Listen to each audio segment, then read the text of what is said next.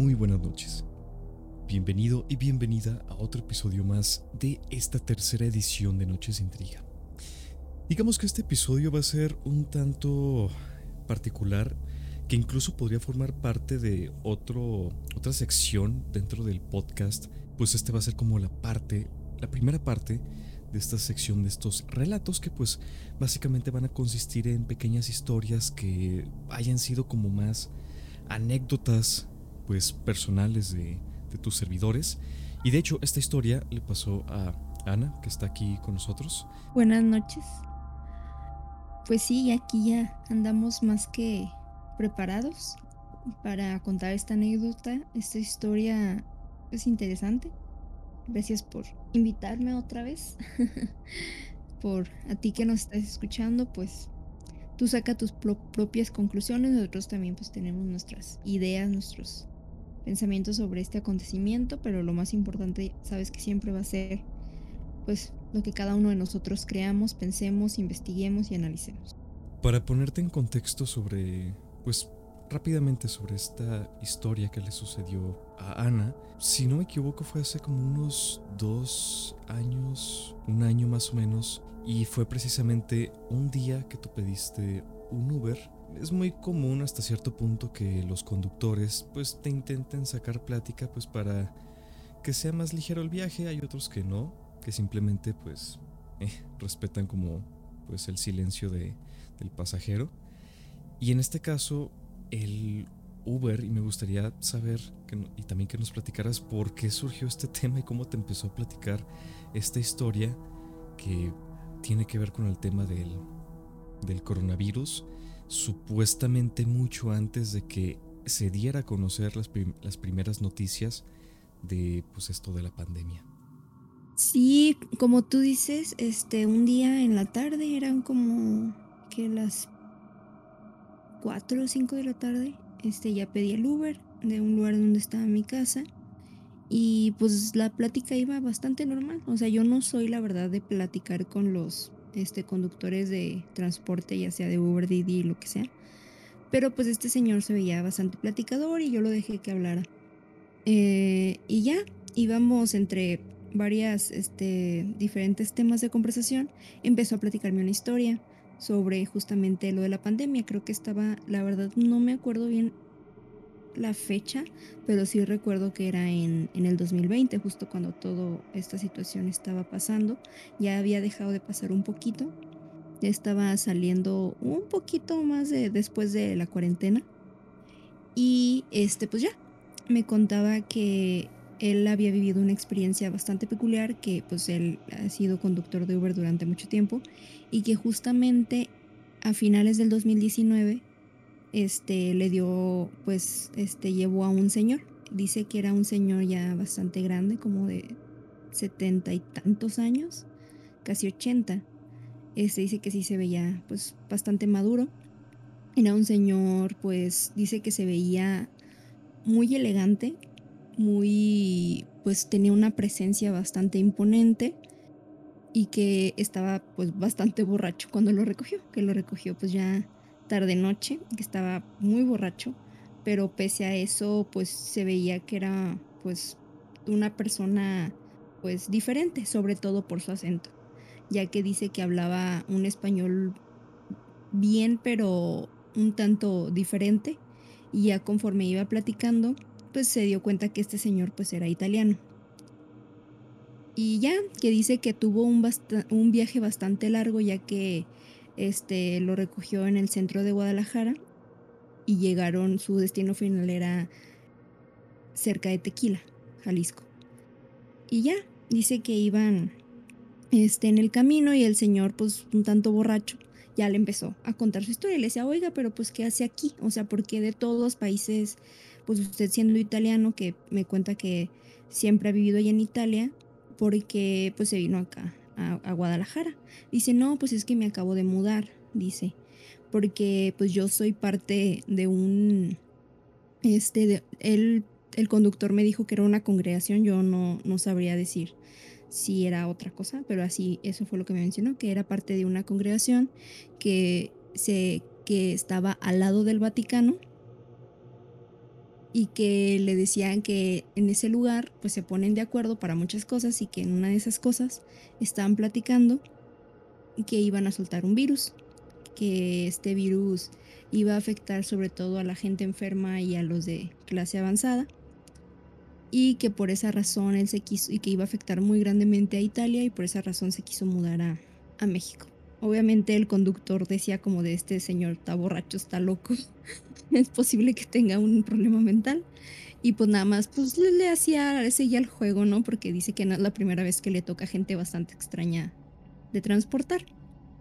Y ya, pues que le iba contando la historia, que, le, que seguía platicando y que en eso este, le platicaba que él se acababa de mudar y que él este, mandó, cuando supo de esta noticia, junto con otros miembros de su misma congregación que eran de edad avanzada, mandaron a construir a diferentes partes de Latinoamérica casas, que él eligió Guadalajara porque le gustaba mucho el ambiente, le gustaba mucho México, y que en una ocasión hace mucho tiempo había visitado Tequila y se había enamorado. Y que él mandó una cantidad impresionante de dinero y de personas a, acá a, la zona de Tequila, Jalisco, para construir una casa. Y dijo, no, sí, en menos de medio año había tenido hecha su casa, que no sé qué, y, y que decía, no, sí, mira, es que yo me voy a quedar como dos años aquí encerrado en mi casa. Le decía, yo no voy a salir. Ya contraté este, tantas personas que se van a quedar a vivir también.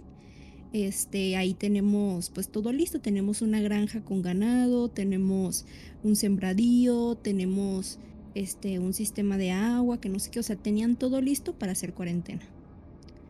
Y que dice que ya, pues obviamente el conductor obviamente le seguía haciendo de loco. Decía estas personas extravagantes de Europa. Y pues ya, dice que no estaba precisamente en Tequila, sino pues en una sierra, el, lugar en donde vivan, y que sí, sí, sí hizo un buen rato en llegar. Y que dice que llegaron a un, como la entrada de este lugar en donde vivía el señor. Y dice que era una barda gigantesca, o sea, dice, no te puedo describir el tamaño de esa barda, gigante, gigante, gigante.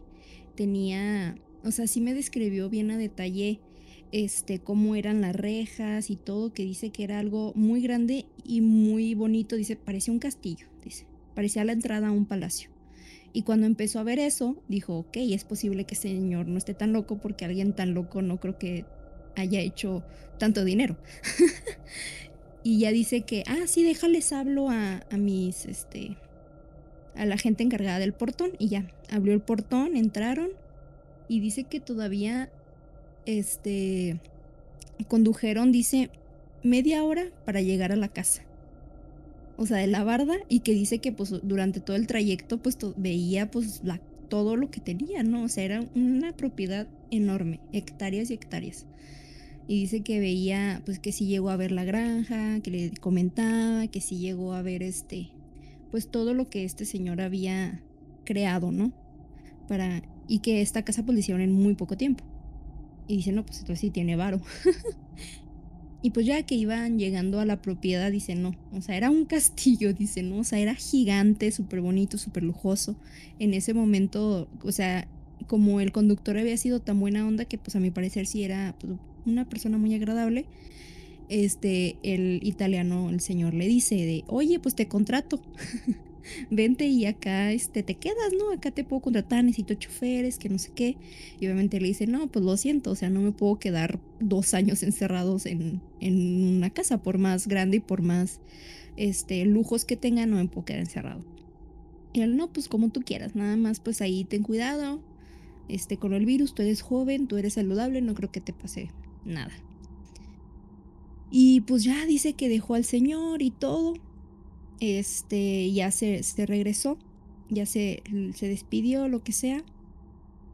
Y obviamente me decía, y ve lo que está pasando ahora. Efectivamente, este sí pasó este virus y sí afectó a la gente grande. Era un señor italiano y en Italia fue uno de los mayores lugares en donde se destacó este, este virus, donde más afectó. Y pues está, está curioso el caso, ya que, o sea, yo cuando lo pensé, después, o sea, nosotros, Gil y yo, tenemos un episodio donde hablamos de las sociedades secretas. Y obviamente me vino la memoria de que una de las sociedades más grandes, pues es posible que esté en Italia, ¿no? Por lo del Vaticano y todo esto. Y digo, bueno, o sea, tal vez no era una congregación, como había mencionado, sino que era una logia, una logia masónica o algo así. Entonces es posible que este señor, y sí, o sea, como hemos hablado en el episodio de Sociedades Secretas, una de las logias más importantes, pues es los masones y los masones se distinguen por ser gente muy adinerada e intelectual. Entonces no dudo que este señor pues haya sido masón, o sea, hay muchos, ¿verdad? Y que en su lugar en donde se reunían, pues sí, hayan tenido el conocimiento previo a lanzar este virus. Hasta aquí hemos llegado en este apartado especial de relatos eh, si te gustó, por favor, no dudes en compartirlo, en calificarnos en iBox y en Apple Podcast. también si quieres estar a tanto de los episodios venideros, te recomendamos que nos sigas en nuestra cuenta de Instagram para mantenerte al tanto. Y pues muchas gracias por llegar hasta el final de este episodio.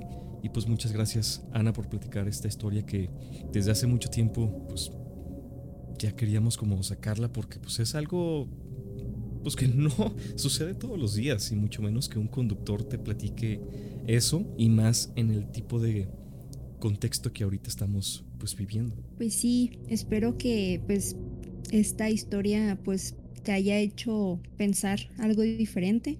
Lo vuelvo a reiterar, no, no, me voy a cansar de eso de tú mismo investiga, tú mismo documentate, tú puedes creer lo que tú quieras creer, siempre y cuando pues te, sea tú propia este pues justificación y mentalidad. Y pues gracias por escucharnos, gracias a ti por permitirme estar aquí, Gil, y hasta el próximo episodio.